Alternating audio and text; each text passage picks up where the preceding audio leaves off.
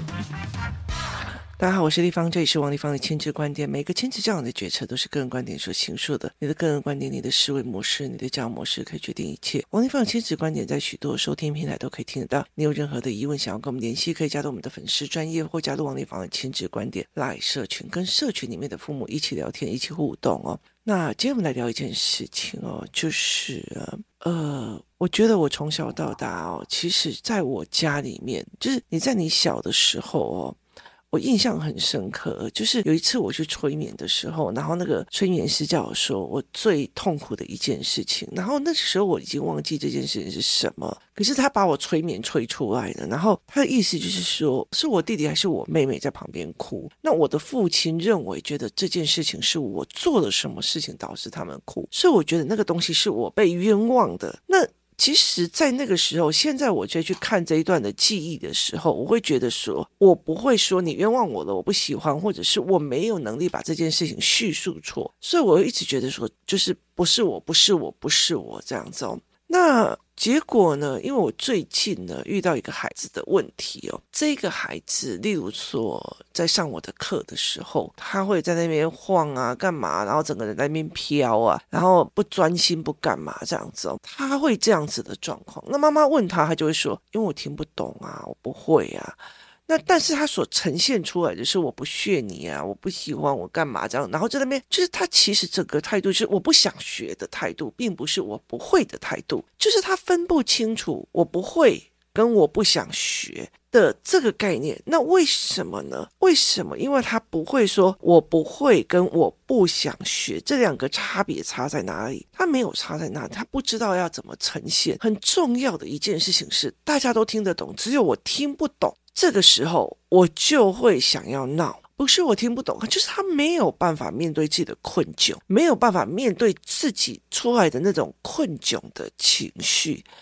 那我遇到非常非常多的孩子，他不会，他用闹的；他不会，他用呃皮的。这不是我不想学哦，是是是你教太烂，是怎样怎样怎样。可是事实上，他其实是没有办法去面对我不会的那个困窘。就是我不会了的那种困窘。那同一个孩子，他还有一个问题是，他不会去面对我不懂。例如说，他妈妈生气起来，这样跟他发飙了，然后又要该讲道理，然后妈妈讲得很快，然后他的 CPU 没有办法像他妈妈烧那么快，他没有办法去面对。第一个，我听不懂我妈妈在讲什么了，但是他太凶了哦。第二件事情是。我不知道，我不会的这个困窘，我该怎么处理？或者是我觉得我做错了这个困窘，我该怎么处理？好，在台湾有非常非常多的孩子，他是我不会的，跟我做错了这个困窘该怎么处理，他不知道，所以他们没有办法去分辨这一块哦。所以对我来讲，这是一件非常非常值得去探讨的一件事情。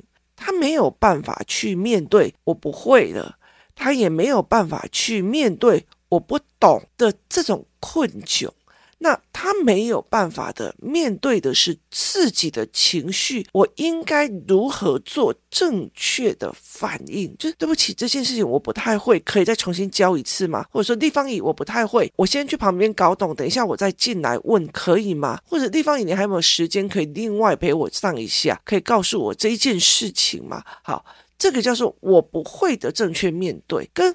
我不想学是不一样的，所以有很多的小孩会变成这样的一个概念哦。那后来其实我又一件事情在想哦，我就还有一件事情在想，我就一直搞不懂，我就一直搞不懂。例如说，呃，像我儿子以前只要一看到别人哭，他就在旁边慌了。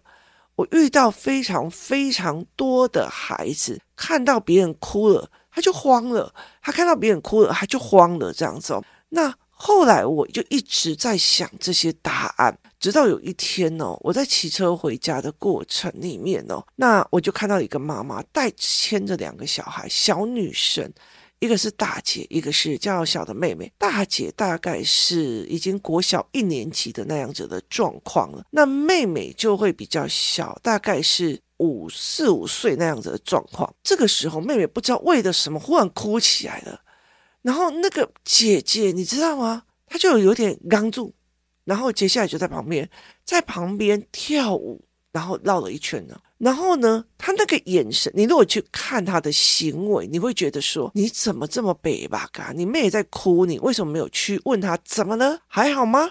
那你没有去做这件事情，然后你却是在旁边用。好，那我那个当下，我忽然理解了。为什么在台湾很多人没有办法去面对别人的困窘？为什么？因为我们以前只要哭了，谁是谁谁谁让他他了。像，然后你这个做大姐的怎样怎样怎样，你这个做小弟的好，我们马上被究责，不分青红皂白，谁叫你大姐没顾好，谁叫你哥哥没大照顾好，我们马上究责。好，例如说，如果你是最小的，你去跟朋友吵架了，或者是表弟表妹哭了，他一定会冲进来，是不是又是你？是你哦，我就知道就是你。好，我们一刚开始，我们在看到我的表弟表妹哭了，或者我的表弟表妹怎么了，我们第一件事情是。就责，而不是问怎么了，发生了什么事，或者是我们不会去问你还好吗？需要什么帮忙吗？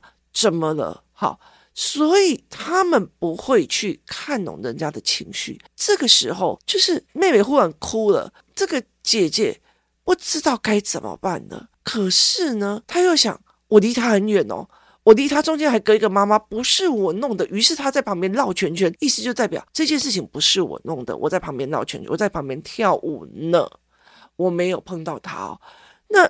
可是你如果以一个行为来讲，你会觉得很怪。所以其实我觉得更夸张的一件事情是，例如说这件事情其实让我觉得非常非常恐怖的一件事，并不是一定就是女生哦。有些女生她被骂了，她不知道该怎么样，或者她不知道怎么面对妈妈忽然大来的情绪的时候，她就跟你讲，然后就跟你讲哦。他就跟你讲，然后如果这件事情是我明明知道理亏了，哦，对不起啦，啊，我跟你道歉啦，我明明知道理亏了，他不知道怎么下台阶，他没有下台阶的这个语言，对他来讲也是一个非常非常痛苦的一件事情，他就会开始丢，然后开始骂，或开始做任何的一件事情哦，所以对我来讲，我就开始想。对，我们没有正确的面对他人情绪的方法，所以你看到很多的男人，很多的男人，他如果老婆生气了，他第一件事情是去买了一堆他认为好吃的东西来给你。为什么？因为阿嬷常常，哎呦孙女哦，你来烤，阿伯和你前面没给他夹，好不？就给你什么东西吃好吗？来，这个叫做你的脑回路。这是一个脑回路的问题，哈，所以就是什么没给他好的讲，所以他不会去问老婆你发生什么事了，这件事情要怎么处理，他不会，他会去帮你买吃的，而且是他认为好吃的，还不是你认为好吃的哦。你才会更气，你了解的意思吗？就是不管什么事情，他都是我去帮你买你吃的回来，来这一件事去弄掉。那更多的男孩，他很容易被绿茶婊给婊起来的一个很大的原因，是因为他们只要女生柔弱的在他们面前，嗯嗯嗯，那个跟人家不好，他就慌了。就他就慌了，他的男性保护欲就起来了，他就会说啊，是不是我做错事了？他的保护欲就起来了。所以其实很多的爸爸在面对，只要女儿一哭了，不分青红皂白骂哥哥。不分青红骂儿子，就是只要女儿哭了，不分青红皂白骂儿子，那导致儿子会很美送哦。为什么？可是因为他对他来讲，我们没有被训练怎么去面对他人的情绪。你还好吗？需要给你一点时间休息吗？你现在需要陪伴，还是需要让你静一静？这些东西没有一个人。可以教，那甚至呢，例如说像我女儿说，妈妈，现在我应该提供什么协助？或者是我记得我在我女儿有时候回来的时候，就是国中回来之后，然后我就觉得她脸臭臭的或干嘛的时候，我就跟她讲说，我感觉到你心情并不是很好，请问我可以帮什么忙吗？我会问他说：“请问我可以帮什么忙？”他说：“没有啦，我只是很累，你有意思吗？”所以他其实会哦，你干嘛脸那么臭？你怎么是回来的？你怎样？就是我们连情绪都会挨骂，所以我一直在找这些逻辑，就是我们连情绪都会挨骂，我连情怎么样这样子？可是我们很少去面对真的情绪。所以有一次哦，就是我的儿子，我的儿子跟几个我其实很喜欢。我觉得我很喜欢陪小孩一起下课。很多工作室的妈妈，他们也很喜欢，就是看我带着孩子们下课，然后去看我在生活中里面陪他们聊什么。那他们很清楚知道，不是教案的问题，不是教学的问题，而是在于你怎么陪伴，怎么聊，生活中每一件事情都要学。所以他们会跟得很紧，就是包括例如说下课就陪着我去逛这样。那有一天下课的时候，几个孩子就是诶要陪其中一个一个妈妈去领货，就是你知道现在有很多的团购站，然后还要去领货。那那一间其实是一个复合式的日本商店，然后有很多这样子的货这样。那我儿子背着书包进去了，然后结果呢，就是那个走道太短，然后结果他的一个书包一回转哦，把人家一整。包的那种类似那种海苔的那种商品给他弄掉，就是韩国海苔那样子用掉。然后呢，这一群孩子哦，以前就会哦哦哦，你弄掉了什么这样？他不是还好吗？然后大家就帮忙弄，然后跟他讲说，你去旁边一点，因为你书包太厚了，所以有可能你一转弯。然后又弄到了商品，然后他们帮他用。然后后来我就跟我的儿子讲，我马上哦，其实对我来讲，狼情岁数都是这样子。你帮过我了，我马上要做。我马上就是在结账的时候就买了三包的小零食。然后呢，我就跟我儿子讲说，刚刚那三个人帮过你。我儿子就马上拿着那一包，然后拿去跟他讲说，这个送你。然后就说为什么？他就说谢谢我刚刚出糗的时候你帮我而没。小哦，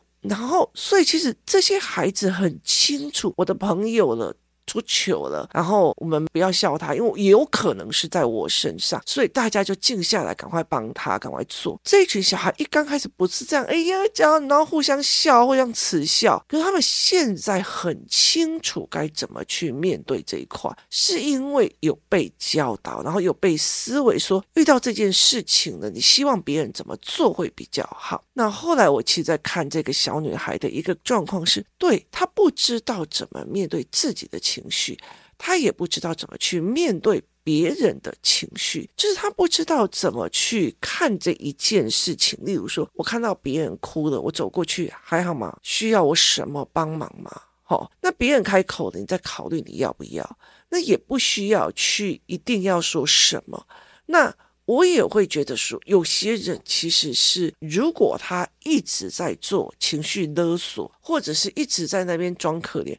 那你当然就觉得说，哎，这两个起来可开心呀，那你就闪远一点这样子哦。那像我的儿子，我就会跟他讲说，别人就是已经经不起挑衅，你还要去挑衅，你不会分辨人哦。那我就会念他这一块哦。所以我后来会觉得一件事情，就是你面对别人的情绪，你要很清楚，我现在要把他叼起来，让他更火，然后或者是我今天要把他安抚下去哦。所以很多的时候是，例如说有人跌倒了，他们就马上过去说，还好吗？还好吗？需要帮。忙吗？会有人哭，他说：“你怎么了？你怎么哭了？”哦，大家就会去问他原因，而不是“哎呀，笑死了！你在那哭什么哭？娘娘腔没有，就是情绪的本身。父母是怎么去教养？说我们是怎么看别人情绪的？像我妈就一直觉得，我喜欢肯定都爱要惊了，就是她要的就是大家要怕她，所以他们的声势会很大，要别人怕，所以我们就很怕别人有情绪。在台湾的这一代哦，其实在我这一代或者是这一代当妈妈的，我们都被上一代用。用恐吓、用威胁、骂、害怕长大的，所以我们非常非常恐惧别人的有情绪，然后甚至我们不知道该怎么面对哦，然后导致的所有的亲子教养书，只要觉得啊，我儿子可能会生气，然后就赶快把他脱离现场安抚，就是你就会去做这一块。可是事实上是，你去面对别人的情绪的时候，你再怎么判别，这是情绪勒索，我不想要碰他，这个是真的不好意思，他就是跌倒了，我就走过去，还好吗？需要帮忙吗？我有 OK 棒哦。你去做这个示范，或者他们两个吵架了，还好吗？怎么了？然后你们去练协商，哈，这种东西其实练面对别人情绪或者冲突的一个心态跟思维。那后来其实我才在了解一件事情是，我必须要去做这个教案。我那时候跟针对这个小女生的时候，我就想要在想，我怎么教这个教案，就是我怎么教。那教了之后，以后还必须要在应对，就是团体里面一起运行哦。所以其实这对我来讲是一件非常有趣的一件事情，就是你怎么去看别人的情绪，你怎么去跟人家对谈情绪，然后你怎么去思维这一块情绪的一个逻辑。这才是一个很重要的一个点哦。像呃，孩子的爸如果忽然牙起来，然后在那边乱骂的时候，我就直接骂回去。你骂什么骂？你逻辑不通，怎样有的没有？我就会直接把逻辑打回去。这样子就是我也不要跟你那边嘶吼，然后也不要跟你在那边翻旧账。我就是说，你这件事情的逻辑是错的，然后我会点出他的逻辑。所以对我们家来讲，就是用逻辑跟思维去做事情。然后去看别人的情绪是这样，所以其实他们常常就是只要工作室里面有人大尖叫哭，我们就走过去，还好吗？需要帮忙吗？怎么了吗？哦，那当然，我们工作室也有小小孩，就是。一怎么样一不舒服就开始用尖叫的方式啊？那现在他已经有办法了。我走过去说还好吗？需要我帮忙吗？你觉得委屈？那我要跟我们讲清楚可以吗？他叙述的讲清楚哦，把事情讲清楚。所以这才是一个很重要的一个概念。你怎么去看一件事情哦？所以很多的时候，我就觉得我们在面对的时候没有教孩子怎么去用，就是。如果是妈妈生气了，然后你应该怎么回？甚至有很多的妈妈没有去教孩子这件事情。我如果很生气、很生气、很生气的时候，你要去跟他讲说：“妈妈，我给你一点时间，先冷掉。”像我女儿有时候对我很生气的时候，她会先让我冷静一下，过来多久，就是：“妈妈，你情绪好一点了，妈妈，我可以谈谈你刚刚有一点误会我的，我举证给你看。”她就会讲这件话哦。那后来几次之后，我其实我们两个几乎都没有什么争执或吵架。为什么？因为没有必要的，因为讲话的逻辑跟思维已经底定了，就会非常非常的有趣哦。所以对我们来讲，就是已经找出了那种所谓的对话模组跟对话逻辑这样子哦。例如说，弟弟跟姐姐吵架了这样子哦，然后我就问他说：“你还好吗？”然后他们当然会有各自的不爽，然后我就说，你现在要练什么？那你现在要练什么？你不要越讲越气，到最后你会把自己的情绪拉掉。我会常常跟他们讲这一开始的一些事情哦。那我们会例如说看到有一些网络的影片啊，干嘛？我们就会讨论说，其实他这个时候如果用别的方法处理的话，会不会更好？这里的时候会会不会更好哦？所以这是一个非常有趣的一个思维逻辑，就是你怎么去看这些人的思维逻辑跟思维的一个样貌哦，那你怎么去跟他谈？所以才对我来讲说，去怎么去看别人的情绪哦。那最大的一件事情就是，如果家里面你只有一对夫妻加上一个小孩，好，那。很多的爸爸其实在外面喝喝酒啊，常常聊聊天啊，就已经把他的情绪给弄完了，所以他回到家里面也没有什么，也没有什么需要，就是情绪让小孩安抚的。那有些爸爸或有些妈妈，他们其实还蛮不错。回到家，他们就可以商量聊天，然后一起分担，一起说自己的今天我在学校遇到的什么状况，或者今天我在职场遇到什么状况。他们有商有量，然后有一起做分析，一起干嘛？这是最好的一个状况。为什么？因为它等于是公司里面的事情进来，我们是有商有量，我们可以讨论的，这是一个很好的状况。可是如果他们两个就是一直用吵的，一直用吵，你也不知道。爸爸在生气的时候，我该怎么办？妈妈在生气了，我该怎么办？两个都在生气的，我该怎么办？好，这就是我们在面对他人情绪的过程里面，完完全全没有采用任何方法可以去面对，这才是一个最糟糕的一个模式哦。所以，其实我们到最后会变成了所谓的固定的脑回路，就是。你跟你的任何一个人，他就是有一个固定脑回路的一个思维哦。这个我有空会再开一集来讲固定脑回路的这个概念。那对我来讲，其实是一件非常有趣的。后来我才会了解一件事情哦。我记得我那时候工作室有一个男生哦，他只要别人生气，或者是例如说讲到有人死掉了，他并不会说哦，I'm sorry，或者是啊。好可怜哦，他不会，他会笑哈哈。然后后来到最后，他妈妈就问他说：“为什么讲到有人死，有人干嘛，你在那边大声笑？然后他就跟他妈妈讲说：“我不知道那个时候我应该用什么表情跟态度啊，就你了解的意思吧？所以因为很尴尬，因为我不知道，所以我要用什么方式去排解。我现在才发现，原来有人我听不懂，我听不懂，然后我就装出一副那种我就不想听，然后我听不懂，然后我也讲不出来，我就跟你瞪斗，我就。”人就跑了，就等于是离家出走的概念，就是这样子的思维，所以听不懂，我我不知道这个时候该做什么表情，该用什么东西，所以所以我就只好大笑，甚至我听到说谁谁谁的阿嬷死了，哈哈哈，死了哦，然后那我就觉得人家阿嬷死了，你在跟他笑什么？他就跟我讲。我不知道该怎么用，为为什么？因为这群小孩人生活得太单纯了，他他根本还没有经历任何感伤过，所以你叫他同理很难。他的阿嬷很健在，他的阿公很健在，他怎么样？他都很 happy，所以听到人家阿嬷死了，他会哈哈哈啊哈，然后别人就没骂他，所以。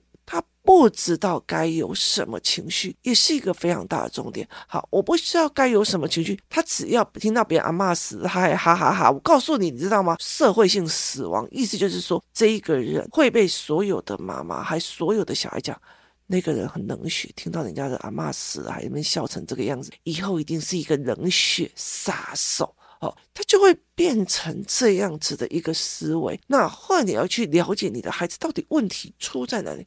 对不起，我不知道该怎么做反应，可以教我一下吗？这了解的意思吗？那其实你看哦，在现在的孩子里面，他们从出生到他们到中学、高中，他们其实接触的人很少。真的很少上课、学校或干嘛，学校的同学又不会给你讲我的阿嬷怎样，我的什么的，他们其实很少去讲的，因为我跟你讲，现在小孩语言真的好差，那所以其实他们没有那么多的 data，所以说现在为什么后来到最后都锁在家里不出去的孩子这么的多？其实他们从头到尾都不知道我这个时候该怎么面对我的困窘，我该怎么哪一句话消了，我该怎么去看人跟人的相处，我该。该怎么去看人的忧伤？他哀伤了，我该怎么办？这时候我该讲什么话？他痛苦了，我该讲什么话？这时候讲什么？你的羞怕来，外面对一个怕吗？这些事情都没有人随着他去判别这件事情。这个时候该讲什么事情？该说什么话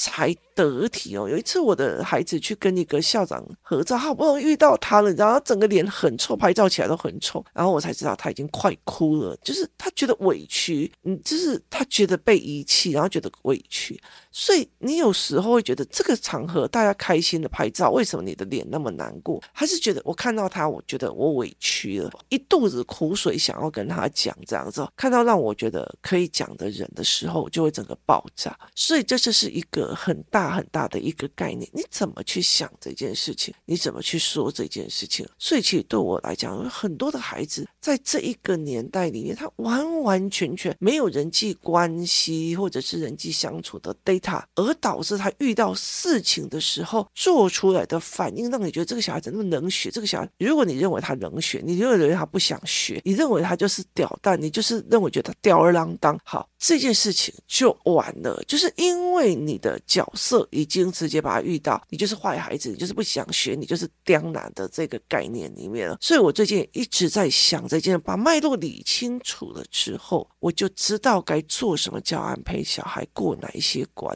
这样也比较 OK 的，就是可以帮助更多的孩子跟小孩的这块思维，这才是最重要。但是我觉得这并不是我们这一代父母的一个很大问题，因为我们这一代的很多的人，就是不管遇到别人的什么的情绪，我们真的都是被骂、被吼、被觉得说是谁对是谁错，所以我们其实都会在莫名其妙看到别人情绪的时候慌了手脚。先谢谢大家收听，我们明天见。